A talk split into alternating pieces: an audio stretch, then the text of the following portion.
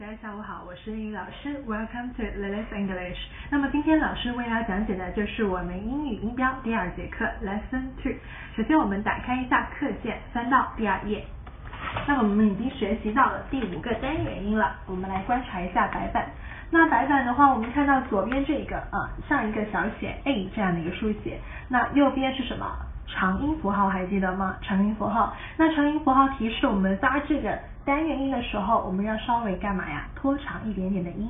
那这个音标怎么样发音呢？非常简单啊，它就像中文里面那个感叹那个口字旁的啊这样子的。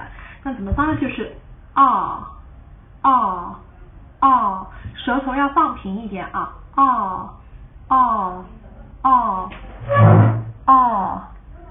我们试一下第一个单词，b a r k，bog，bog，bog，啊，舌头要啊。